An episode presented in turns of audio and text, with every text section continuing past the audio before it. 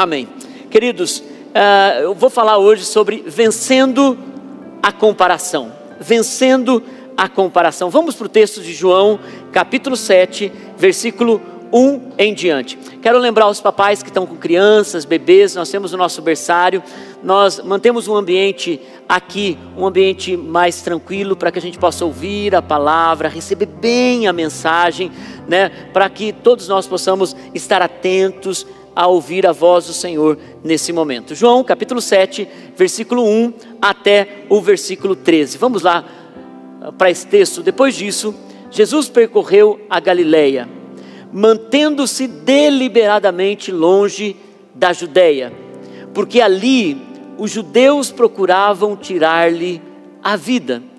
Mas ao se aproximar a festa judaica das cabanas, os irmãos de Jesus lhe disseram: Você deve sair daqui e ir para a Judéia, para que os seus discípulos possam ver as obras que você faz. Ninguém que deseja ser reconhecido publicamente age em segredo. Visto que você está fazendo essas coisas, mostre-se ao mundo, pois nem os seus irmãos criam nele. Como alguém pode dar um conselho para se mostrar se você não acredita? Próximo versículo. Então Jesus lhes disse: Para mim ainda não chegou o tempo certo. Para vocês, qualquer tempo é certo. O mundo não pode odiá-los, mas a mim odeia porque dou testemunho que o que ele faz é mal. Vão vocês à festa, eu ainda não subirei, porque para mim ainda não chegou o tempo apropriado. Tendo dito isso, permaneceu na Galiléia. Contudo, depois que os seus irmãos subiram para a festa, ele também subiu, não abertamente, mas em segredo. Na festa, os judeus o estavam esperando e perguntavam: Onde está aquele homem? Entre a multidão havia muitos boatos a respeito dele. Alguns diziam: É um bom homem. Outros respondiam: Não, ele está enganando o povo. Mas ninguém falava dele em público por medo dos judeus. Eu quero falar sobre não morda a isca da comparação ou vencendo a comparação. Nesse texto que nós acabamos de ler, nós vemos Jesus enfrentando uma pressão para se comparar ao movimento da época. Hoje, a maioria das pessoas da nossa geração, a geração que você está, 2021, quer ter influência. A maioria das pessoas que nós conhecemos, ou nós mesmos, queremos ser uma pessoa pública. A maioria das pessoas da nossa geração quer ter uma voz, e não há nenhum problema com isso. E na maioria das vezes a influência, a busca por ter uma voz, ou a busca para ser uma pessoa pública, vem através da mostragem na rede social. E não há problema em ter uma voz, não há problema em ter influência. Para quem nós estamos tendo influência? Nossa família espera que nós tenhamos influência sobre eles. Nossos amigos esperam que nós tenhamos uma voz. As pessoas que estão próximas de nós, elas de fato querem que a gente tenha importância na vida delas. Mas muitas vezes nós usamos isso para agradar pessoas, para se comparar com pessoas, que nem sequer estão na nossa jornada. O texto que nós lemos, Jesus está lidando com uma pressão que levaria a fazer algo para mostrar para os outros. E é exatamente isso que os irmãos dele dizem a ele: você precisa ir para a Judéia. Saia da onde você está e vá para se mostrar aos seus discípulos. Mostre as obras que você está fazendo. Mostre o que você está fazendo. Ninguém que quer ser reconhecido age em segredo, foi o que os seus irmãos disseram. Ninguém que quer ser reconhecido age em segredo. Parece que os irmãos de Jesus já sabiam o que era marketing digital. Parece que os irmãos de Jesus já sabiam o que era tráfego pago. E já sabiam o que era uma fórmula de lançamento. Por quê? Porque eles estavam encorajando Jesus, se mostre. Faça mais stories, lance no feed. Tire a foto certa. Você precisa se mostrar. Vamos lançar você, Jesus. Já que você está fazendo essas coisas, mostre-se ao mundo. Mas é incrível que João, ao escrever, ele diz assim: mesmo seus irmãos pedindo que ele se mostrasse, eles não acreditavam nele. Como pode, se não acreditam nele, estavam querendo que ele se mostrasse? Quando uma pessoa não acredita em você, ela vai querer que você atue num personagem que você não é. Quando uma pessoa não acredita em quem você é de fato, ela vai querer que você tenha performance. Ela vai querer que você atue. Ela vai querer que você finja o que você não é. E não apenas a pressão externa, mas uma pressão interna. E isso acaba se tornando o que a psicologia chama de complexo de fraude ou síndrome do impostor. Muitos lá no fundo têm um sentimento de que são uma fraude. Muitas pessoas lá no fundo sentem que tem muito menos para oferecer do que as pessoas acham ou que esperam dela.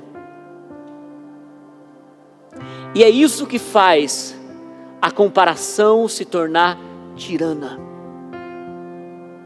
Existe uma diferença entre a comparação que a gente se inspira para se tornar melhor e a comparação de você fingir ter performance, se mostrar uma coisa que você não é.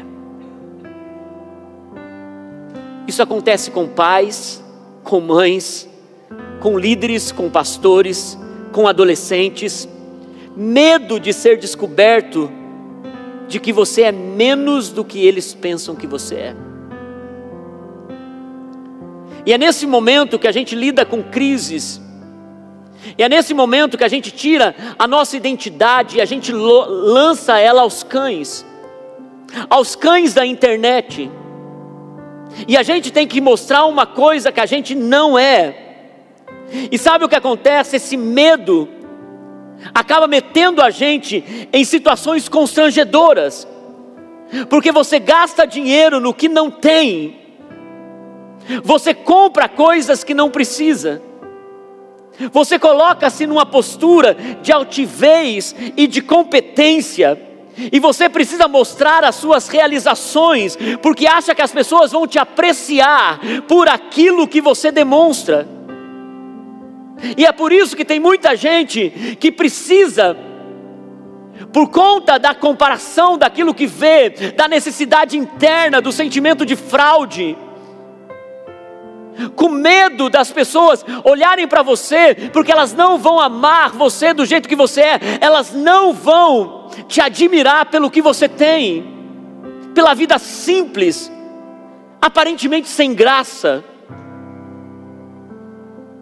E a pressão se torna gigantesca. Então você se coloca num lugar de arrogância para não mostrar que você não se sente tão inteligente como as pessoas esperam que você seja. E você tem medo de demonstrar isso. Todos nós lidamos com a pressão da expectativa. Todos nós. No começo dessa série eu falei que o que Jesus disse que é inevitável que venham os escândalos. É inevitável que venha a ofensa. Mas quando a ofensa vier e ela virá, nós precisamos estar preparados para não deixá-la tocar o nosso coração. É inevitável que venha a comparação. Nós vamos enfrentar a comparação durante toda a nossa caminhada. Porque sempre terá pessoas que têm mais do que a gente, é mais bonito que a gente, é mais forte que a gente, tem mais condições que a gente. E é nesse lugar onde a gente olha para o outro e vê a vida do outro, o casamento do outro, o filho do outro, o namoro do outro, a, o relacionamento do outro, a casa do outro.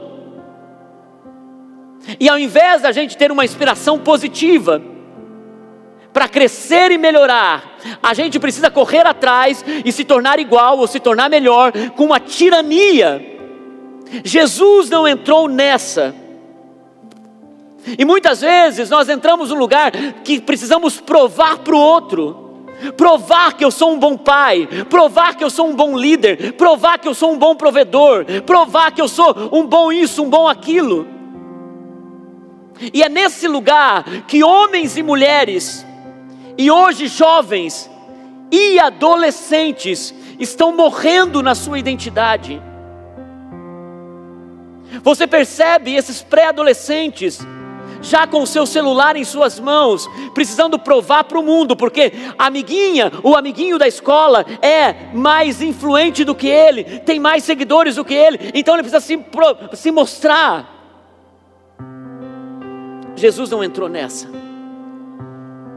E queridos, de maneira alguma, eu estou indo contra as postagens nas redes sociais, eu sou completamente a favor disso mas a motivação que está por trás disso é que conta. A real motivação do coração. Quando eu só sou feliz quando os outros veem que eu sou feliz. A gente não tira foto com anônimos, a gente só tira foto com famosos. A gente não mostra a cara cheia de remela, a gente mostra a maquiagem, a festa, a mesa farta. Ninguém tira foto do arroz e feijão, tira foto do salmão.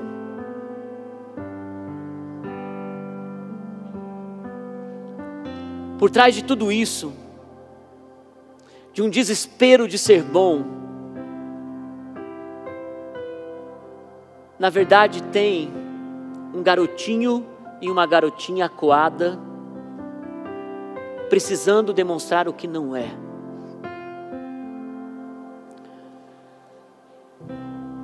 Eu estava numa conferência de mulheres aqui, e esse foi um ano muito crucial para Deus trabalhar meu coração. Não era uma conferência que as pastoras aqui da casa estavam organizando, era uma conferência internacional que eles usaram a nossa igreja para fazer como hospedeira, que hospitaleira aqui. E, e um amigo meu, que eu achava que era um amigo meu, que eu conheci no IHOP, eu tinha trazido ele para pregar uma vez aqui na igreja, ele estava ministrando na conferência de mulheres. Então eu pensei, ah, ele vai estar lá. Então, conferência de mulheres, eu vou lá dar um abraço nele.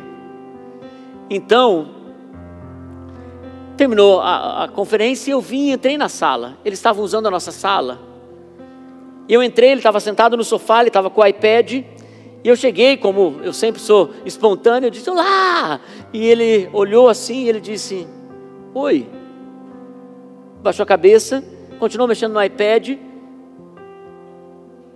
Eu olhei, tentei puxar um assunto, tentei, fiquei desconcertado. Daí fui para a máquina de café, peguei o café, dei uma voltinha na sala e fui embora. Terminou a conferência, a Naine chegou em casa. Quando a Naine chegou em casa, contando da conferência, que é o que as mulheres fazem quando chegam em casa, né? E contou e contou para a conferência, eu não estava ouvindo nada do que ela estava falando. Eu disse, agora eu preciso falar. Eu falei, olha, porque eu fui lá e entrei na sala, ele me ignorou. Entrei na sala, ele estava sentado no meu sofá, ele estava comendo da comida da minha igreja, ele estava dentro da minha casa. E eu, então, comecei as vãs lamentações, dizendo assim, porque onde já se viu, o jeito que ele me tratou, ele não sabia que lá era minha igreja, eu preciso parar de ser assim. Quer saber de uma coisa? Eu vou parar de ser esse menino bonzinho, esse menino humilde. Eu vou colocar o, o nariz vou dizer: sou pastor da vida plena. E a próxima vez vou entrar e dizer: ah, tudo bem. Você está aqui na igreja, está gostando do café? Você está gostando do que você está recebendo aqui? Gente, mas eu surtei. E a Naine, aham, aham, aham. E ele disse: porque eu não vou mais ser bobo, não vou mais ser besta. Quer saber de uma coisa? Agora, agora eu vou mostrar para que eu vim. Eu vim mesmo, porque andei sempre muito humildezinho para as pessoas, as pessoas não respeitam. E a Naine, aham. Eu disse, você não concorda comigo? Ela disse, amor, por que você vai tirar aquilo que é mais belo em você? Que é o teu carisma, tua humildade, teu jeito de acolher todo mundo, por causa de uma pessoa. Você vai encontrar mil dessas na sua vida. Que vão te ignorar, que vão te maltratar, que vão te rejeitar. E se você tiver que se adaptar a cada pessoa assim, você vai perder a tua essência. Mas na verdade o que entrou naquela sala foi um garotinho acuado, querendo se adaptar ou ser o que ele não era. E a gente vai enfrentar esse tipo de coisa o tempo todo, e, e vai gritar aquilo que está dentro de nós. E a gente vai se sentir mal, porque a gente gostaria de ter reconhecimento, valorização, a gente gostaria que as pessoas nos vissem como a gente é, porque na verdade, a gente precisa de uma aprovação de homens. E quando nós tentamos provar para os outros quem nós somos, quando nós precisamos mostrar para os outros quem nós somos, isso tira a nossa alegria. Tira a alegria da gente de ser pai, tira a alegria da gente de ser marido, esposa, tira a alegria da gente de ser pastor, de ser líder. Quando nós temos que provar, quando a gente tem que dizer, olha, a gente é bom, tira a alegria de viver. Jesus, ele iria se mostrar ao mundo com poder, ele iria, mas ele não iria fazer isso a, a qualquer custo, ou a troco de nada quando os irmãos falaram: se mostre, mostre quem você é, mostre o que você tem. Ele disse: não é hora. Precisa ter identidade para saber o seu tempo, a sua hora. Jesus não foi pressionado pela expectativa das pessoas. Jesus não foi pressionado para se enquadrar o que os outros esperavam que ele fosse. O que fazer com uma geração? Eu olho para as crianças hoje e eu fico pensando qual a geração de amanhã. O que fazer com uma geração que só é feliz, faz uma comida para os filhos e precisa postar não pela comida, mas para que os outros possam ver, e ela se sente feliz, e ela então nem está comendo direito, ela já está vendo quantas pessoas viram. Não está aproveitando o ambiente, não está aproveitando as pessoas, não está aproveitando a vida. Por quê? Porque a alegria dela não está em mostrar o que Deus tem dado, está em mostrar aquilo que ela tem. Porque isso tem uma raiz no coração. Jesus estava dizendo: Ei, se eu for para a Judéia pelos motivos errados, para agradar as pessoas, se eu for para a Judéia para atuar para os outros, para mostrar minha performance para os outros, ao invés de eu glorificar ao meu Pai, eu vou morrer. Queridos, porque na verdade hoje o que nós vemos é só a superfície. Tem coisas mais profundas na alma e no desespero que precisa de uma atuação, precisa de uma estética,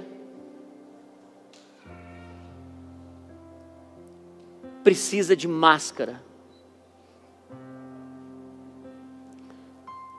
E eu pergunto para você hoje, Quais são as coisas que estão te matando? Com quem você está se comparando? Para mim, eu estava me comparando com o Oca, com o pastor Oca. Nós fomos uma viagem, e nessa viagem nós fomos treinar logo cedo. E quando a gente chega na academia, Não sei quantos de vocês já viram o supino. Supino é isso daqui, ó. Supino. Coloca para mim a, a imagem. Não sei se vocês conseguem. Hoje está travando um pouco o sistema, né? O supino, todos vocês sabem o que é supino, né? Já que não apareceu aqui. então, o supino é uma, uma barra que se coloca numa, numa, numa máquina. Uma pena que não está colocando aqui. E e a gente foi então, naquele dia, o pastor Oca chegou, colocou a barra de supino e foi colocando algumas anilhas ali. Ele foi colocando algumas anilhas, eu olhei e ele já começou a puxar aquilo. E eu já fiquei olhando, e já fui, falei, não, não vou. A gente, falei, não vou me aparecer perto dele. Então já fui para o cantinho, peguei meus, os meus pezinhos, né? E, e fiquei ali no meu cantinho, ali no meu pezinho. Então, ali ó, o supino, o supino é aquele dali. Então, e o pastor Oca, e fazendo aquilo. E eu, ah não, não, eu, eu hoje estou treinando outra coisa. E fiquei ali. Voltamos da viagem e fui para a academia. Cheguei na academia, nossa personal falou: hoje você vai fazer supino. Eu falei: yes, vou fazer supino. Então, colocou a barra de supino. Ela falou: olha, começa com a barra, só com a barra, não coloca peso, começa com a barra. Eu falei: que vou começar com a barra? O Oca fez aquilo, como que eu não vou fazer? Tem o braço mais forte do que ele, como que eu não vou fazer isso? Então, já fui colocando um, um peso do lado. Falei: não, o Oca puxa mais. E fui colocando, coloquei outro peso do lado. Falei: hum, o Oca estava puxando mais. Coloquei outro peso do lado e de repente deitei no banco e segurei na barra. E eu falei, o Oca puxa, eu também puxo. E fui. Quando chegou lá em cima, um só, aquele negócio começou a tremer e virar, começou a virar assim, eu virei para cá, virei para lá e caiu em cima do meu peito. Eu falei, vai estourar meu, meu peito. E comecei, ai meu Deus do céu, ninguém estava aqui, cadê a personal? A personal estava na sala com a Naine, lá do outro lado. Quando ela chega, ela diz: O que você está fazendo?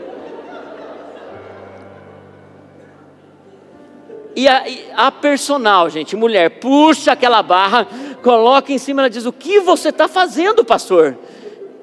Eu disse: Mas meu amigo, puxa isso. E ela disse: Mas você não tem a constituição corporal do seu amigo. Eu falei: Mas meu braço é mais forte que o dele. Ela disse: Mas o supino não é para braço, é para peito. Ela disse: Pastor, você se arrebenta desse jeito. E de fato foi o que aconteceu. Até hoje eu não posso mais fazer supino com barra, eu preciso fazer com halter, porque aquela única manifestação de querer me comparar com Oca me arrebentou com um tendão no meu ombro. E toda vez que eu vou fazer supino eu lembro do Oca. Mas o fato é que o que acontece é que muitas vezes nós queremos fazer o que a nossa constituição corporal, a nossa criação, a nossa vocação não nos permite fazer, porque nós somos diferentes. Deus nos fez diferentes. Deus nos criou com propósitos diferentes. Só que a gente olha e quer muitas vezes, por querer ser igual, por se comparar, por muitas vezes buscar naquela pessoa um exemplo, e está tudo bem você se inspirar, não tem problema você se inspirar. Mas muitas vezes a gente carrega uma carga pesada demais. E isso muitas vezes arrebenta, não o tendão do físico, mas as entranhas, as emoções, o coração. E ao invés de você ser quem Deus te chamou para ser, você está querendo atuar num papel que não é teu. E aqui estamos nós, muitas vezes, querendo nos comparar com alguém que não tem a constituição que você tem. Sabe, gente, muitas vezes a gente olha para a nossa vida e a gente pensa: por que eu não tenho? Por que eu não sou? A gente olha para o espelho e a gente pensa assim: por que eu sou desse jeito? Muitos estão sofrendo porque precisam provar algo. e estão se comparando. Quando a gente entende que a gente vive por um propósito e não para provar algo para alguém. E o que é interessante nesse texto que diz que Jesus propositalmente decidiu ficar longe dos holofotes. Ele foi. Lembra, Jesus disse: Não, eu não vou, mas ele decidiu ir, e mesmo quando ele foi, ele ficou longe dos holofotes. Ele não precisou mostrar que ele estava ali. Isso é identidade. Ele não precisou provar para ninguém que ele podia fazer milagres. E às vezes nós precisamos propositalmente quebrar na mente e no coração a comparação, porque para ter alegria, para ter alegria na família, para ter alegria nas realizações, tem gente que não tem alegria nas realizações. Um dia eu estava viajando com os meninos e eu perguntei para eles, gente, o que vocês iam preferir? Vocês iam preferir ir para Camboriú e poder tirar foto e colocar nas redes sociais, ou ir para Disney e não poder colocar nenhuma foto nas redes sociais? Ah, eu preferia ir para Camboriú, porque que graça tem viajar sem postar? As pessoas preferem ter pequenas realizações, mas mostrá-las porque as grandes realizações, na maioria das vezes, você não vai mostrar por inteligência, por segurança, por cuidado com a sua família. Você não se expõe, só se expõe, perdão, com a palavra, quem tem pouco, ou quem tem segurança, pago, armado. Às vezes, nós preferimos ter a tristeza de uma vida rasa do que a alegria de uma vida profunda. Guarde isso no teu coração. A comparação sempre vai fazer você perder a alegria. Não é fácil ser pastor, gente. Porque se eu prego todo, todo domingo, eles dizem que bom o pai está pregando. Se eu prego todo domingo, todo domingo para alguns é assim, meu Deus, o pastor não larga o osso. Se você escolhe levar a igreja para um lado, tem gente que diz que bom que o pastor tem visão. Se você leva a igreja para aquele lado, as pessoas dizem, meu Deus do céu, é megalomaníaco. Se você constrói um templo grande, as pessoas dizem, uau, está olhando para o futuro. Se você constrói um templo grande, algumas pessoas dizem, para que tudo isso? Mas eu ainda acho que o mais difícil do que ser pastor é ser filho de pastor. Porque o filho do pastor, ele é uma criança igual a todas as outras crianças. Mas se ele faz bagunça quando ele é criança, tá vendo? É o filho do pastor correndo na igreja. Se outro não fala nem filho de quem é. Se ele torna, se torna adolescente, ele fraqueja, ele falha como todo adolescente, os outros falham, ninguém fala, mas o filho do pastor é o filho do pastor. Com Murilo a gente tomou uma decisão diferente, mas confesso para vocês que em alguns momentos eu perdi a alegria de ser pai. Porque eu queria comparar o Mateus com muitas questões que ele precisava ser perfeito, perfeito, perfeito, perfeito. E quando ele não supria as minhas expectativas, porque eu tinha comparação e as pessoas colocavam essa comparação. Porque a comparação te tira a alegria. E quando eu entendi isso, eu pude restaurar coisas no coração, tanto no meu quanto do Mateus. Porque é tirano, a comparação é tirana. A comparação machuca, fere, destrói. E muitas vezes, a gente não percebe como a gente está no meio dessa lama. Quando Jesus, ele chega, ele diz: Olha, vocês são minha família, vocês são meus irmãos, eu amo vocês, mas isso não é para mim. Não está na hora de eu ir para a Judéia, não é para mim. Eu entendo os irmãos de Jesus, confesso para vocês, eu entendo os irmãos de Jesus. Quando os irmãos Jesus dizem, olha, façam isso, façam aquilo, Jesus vai lá, se mostre. Eu entendo os irmãos Jesus, porque pensa, gente, não era fácil ser irmão de Jesus. Eu fico imaginando os irmãos Jesus tendo uma pressão enorme. As pessoas pressionavam eles, dizendo: Você tem aquele irmão estranho, aquele que faz umas coisas meio esquisitas, pega água, transforma em vinho. Qual que é a, a macumba que ele faz para fazer isso? Eu fico imaginando os irmãos de Jesus tendo a pressão de ter a ideia. Pensa na cultura da época, tendo a ideia de você é irmão daquele louquinho que aos 12 anos ficou lá no templo, tua mãe perdeu ele. É, você entende a ideia de ser irmão de uma pessoa como Jesus? Eles também estavam debaixo de pressão. A pressão de ser especial. A pressão que vem de uma cultura que toda pessoa precisa ser especial. Que diz que você precisa ser tão diferente, tão especial, tão único, tão separado. Mas você não precisa provar que você é, porque de fato você é. Você é especial, você é separado, você é único. E Deus te chamou com um propósito único na sua jornada. Sabe, irmãos, quando nós olhamos para toda a nossa história, nós podemos abraçar a nossa identidade e dizer: Senhor, obrigado porque o Senhor me criou desse jeito. Ou a gente pode começar a se comparar com todo tipo de gente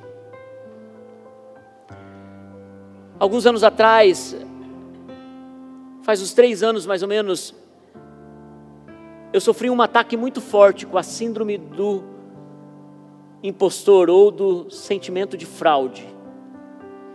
Eu estava numa viagem e fiquei 11 dias longe da Naine. No meio da viagem eu comecei a sentir um ataque muito forte no meu coração: você é uma fraude. E aquilo só foi aumentando. O que você tem, você tem porque você herdou do seu sogro. Tudo que você está construindo é porque você tem porque te deram. Você é uma fraude como pai, você é uma fraude como marido, você é uma fraude como pastor. E aqueles ataques começaram a crescer no meu coração de uma forma profunda. Eu não podia compartilhar com a Nani porque eu estava longe. E eu comecei a sentir uma crise enorme. Eu preguei sobre isso aqui algumas vezes. Eu senti que eu pisei na depressão e quase afundei meus pés lá. Quando eu voltei, o meu coração estava quebrado. Eu nunca pensei em desistir. Mas eu olhava para os pastores ao meu redor e eu me comparava com eles e eu dizia: Eu sou uma fraude.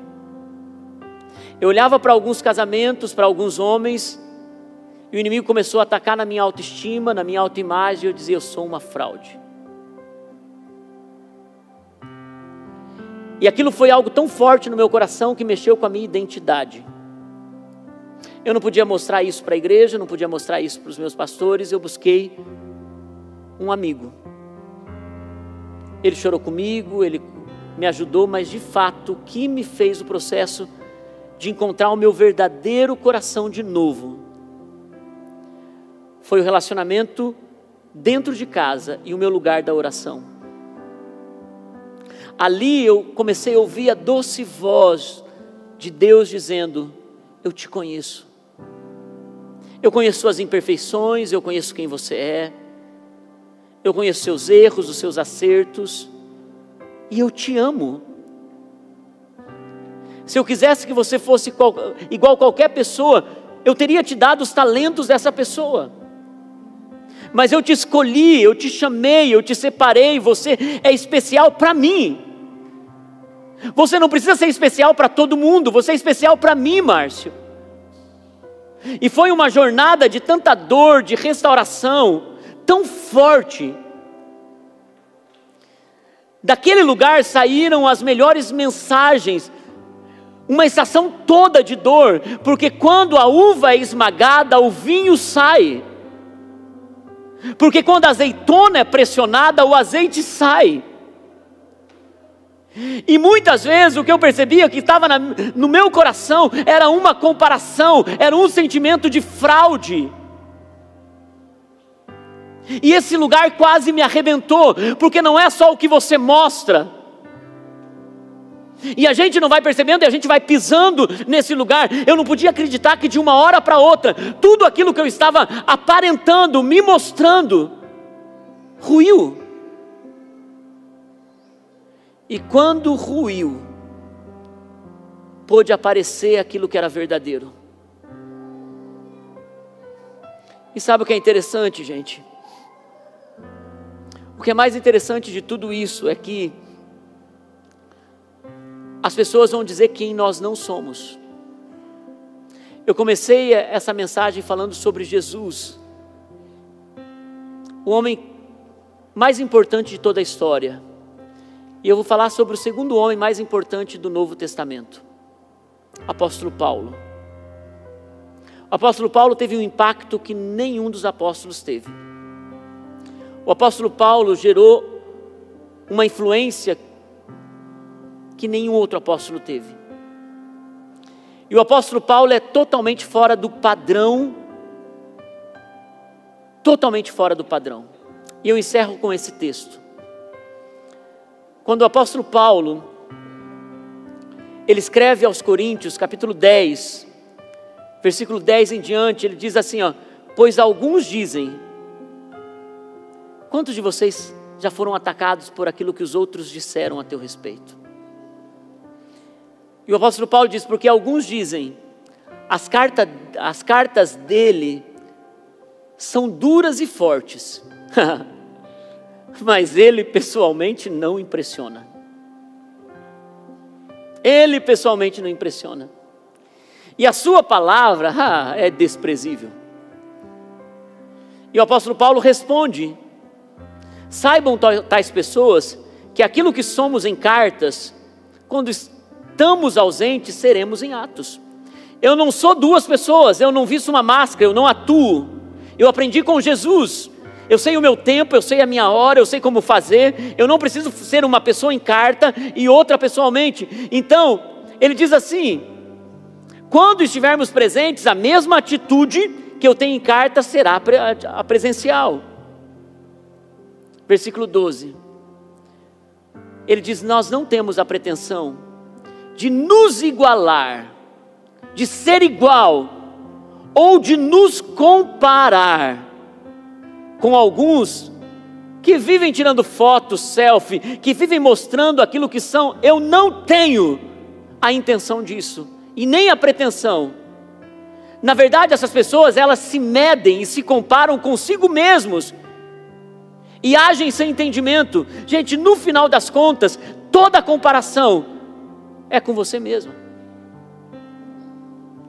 É tão, é nível tão, tão pequeno, que os outros nem estão sabendo que você está se comparando e muitas vezes. E, é, e, o apóstolo Paulo faz uma, uma. A gente poderia ter tempo para esquadrinhar esse versículo. Ele diz assim: Nós, porém, não vamos nos gloriar além do limite adequado. Esse é o equilíbrio mas limitaremos nosso orgulho. Até para se orgulhar tem um limite, gente. A esfera da ação que Deus nos confiou, a qual alcança vocês, inclusive. O apóstolo Paulo sabia o seu limite. Olhando para o apóstolo Paulo, só quero que você entenda por que ele escreveu isso. Durante o Novo Testamento, as cartas paulinas, você percebe as pessoas dizendo assim: ele não é eloquente.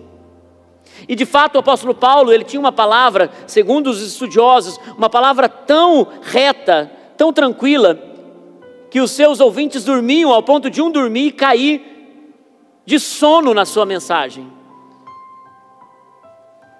O apóstolo Paulo era calvo, era baixinho, tinha a perna torta, tinha certamente um problema nos olhos baseado no espinho na carne que ele tinha. O apóstolo Paulo tinha uma figura que os outros viam e pensavam: hum, esse não tem o padrão de orador de sucesso, esse não tem um padrão de uma pessoa que a, a, a gente gostaria de ouvir, e isso não mexeu com ele, isso não mexeu com a sua identidade, porque ele sabia o que Deus tinha dado a ele. Nós muitas vezes não vamos ser o corpo do outro, a voz do outro, os talentos do outro, a casa do outro, o jeito, o estilo, a, a, o dinheiro do outro, e está tudo bem, porque Deus nos deu uma porção de graça, e nessa porção de graça a gente vai ser feliz, a gente vai ser alegre, e a gente vai desfrutar da casa, dos filhos, da esposa, e a gente vai dizer obrigado, Senhor, obrigado por isso, meu Deus. E quando a gente entra num lugar profundo, a gente se destrói. E quando a gente diz, Senhor, eu abraço a tua vontade. Eu quero que você guarde no teu coração isso. Toda comparação que faz você ser quem você não é, para mostrar para alguém que você não conhece, ou até mesmo para amigos, vai te quebrar vai te destruir. E quando você é resgatado desse lugar, você aprende a dizer: Não, eu não sou assim. Você pode esperar isso de mim, mas você não vai ter. Eu amo o meu relacionamento com a Naine porque Naine não se enquadrou na expectativa que eu tinha dela. E muitas vezes a gente voltava de algumas igrejas e eu dizia assim: Amor, você precisa pregar mais. A mulher de tal pastor prega mais divide o púlpito com ele. Vocês sabem o quanto ela prega bem, o quanto ela é usada por Deus. A maioria das vezes, quando ela sai do altar, as pessoas dizem: Pastora, você precisa pregar mais. E ela não se enquadra na expectativa de qualquer pessoa. E quando eu digo para ela, amor, você precisa pregar mais, ela diz: Eu prego a quantidade que eu sinto que posso pregar, Márcio. Por quê? Porque ela não se enquadra no padrão, ela, tem, ela sabe, meus talentos são outros, eu sei, eu não, as pessoas não precisam me aprovar por aquilo que eu faço, mas por aquilo que eu sou. Entender, dizer, não é meu tempo, não é meu jeito, é ser feliz, é não precisar suprir a expectativa de todo mundo. E eu não estou dizendo para você que você não precisa suprir as expectativas boas de quem te ama. Porque existem expectativas boas que a gente precisa suprir.